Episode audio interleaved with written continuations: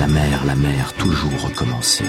Il me semble que je me retrouve quand je retourne à cette eau universelle. Un été avec Paul Valéry. À peine sorti des sables, je fais des pas admirables dans les pas de ma raison. Par Régis Debray. La mer, la mer, toujours recommencer.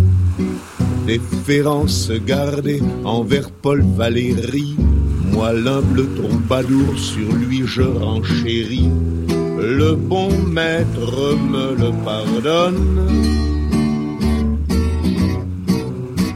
Et qu'au moins si sévère valent mieux que les miens, mon cimetière soit plus marin que le sien, et n'en déplaise aux autochtones. Dans sa supplique pour être enterré sur la plage de Sète, Georges Brassens s'aspire au même lieu de repos que son bon maître Valéry, et ils ont bien eu droit à un balcon sur la mer dans la même ville. Valéry y a vu le jour en 1871 et Brassens 50 ans plus tard, en 1921. L'instant de bonheur qui se fredonne et la méditation élégiaque qui s'étudie, disons l'Olympia et l'Olympe, ce sont deux voies également royales vers la postérité. Elle a de la chance, la petite Venise languedocienne, l'île singulière, bordée au nord par les temps de Thau et au sud par la Méditerranée.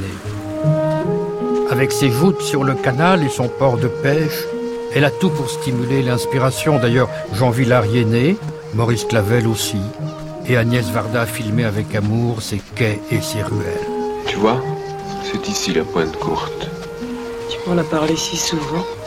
Et cette maison, j'y suis né.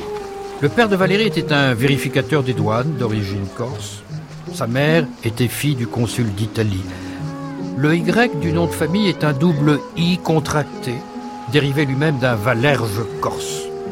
C'est donc un enfant du Midi, un homme du Sud, un solaire froid, un expansif introverti de ceux qui ne se sentent pas tenus, provenant d'un monde chaleureux, de gesticuler pour chauffer la salle ou de taper dans le dos pour faire copain-copain. On se tient bien, on ne s'étale pas et on se livre peu.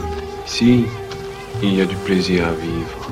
La Méditerranée restera toujours le décor spirituel de ses idées, son atmosphère, sa muse, et le port méditerranéen débordant de bruit, de couleurs et d'odeurs, sa symphonie préférée, dont il aimait à s'imbiber, à Marseille, Gênes ou à Nice.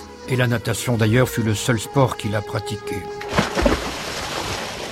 Étudiant, il songera avant d'entrer à la fac de droit à l'école navale.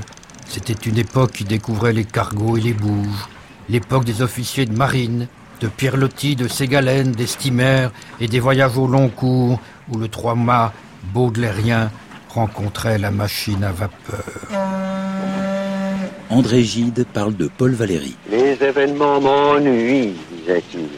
Les événements sont l'écume des choses. C'est la mer qui m'intéresse. C'est dans la mer que l'on pêche, c'est sur elle que l'on navigue, c'est en elle que l'on plonge.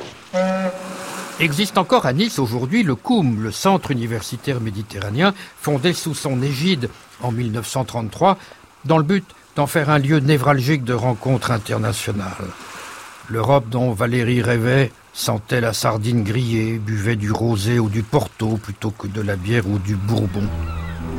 Elle avait le palmier et non le chêne dans son blason, et en référence, la grande bleue plutôt que l'Atlantique. Elle a changé l'Europe. Mais le centre, lui, n'a pas fermé ses portes. C'est toujours le cadeau d'un sétois obstiné à la promenade des Anglais, face à la mer. Ce toit tranquille où marchent des colombes, entre les pins palpitent, entre les tombes. Midi le juste y compose de feu, la mer, la mer, toujours recommencer. Ô récompense après une pensée, qu'un long regard sur le calme des dieux.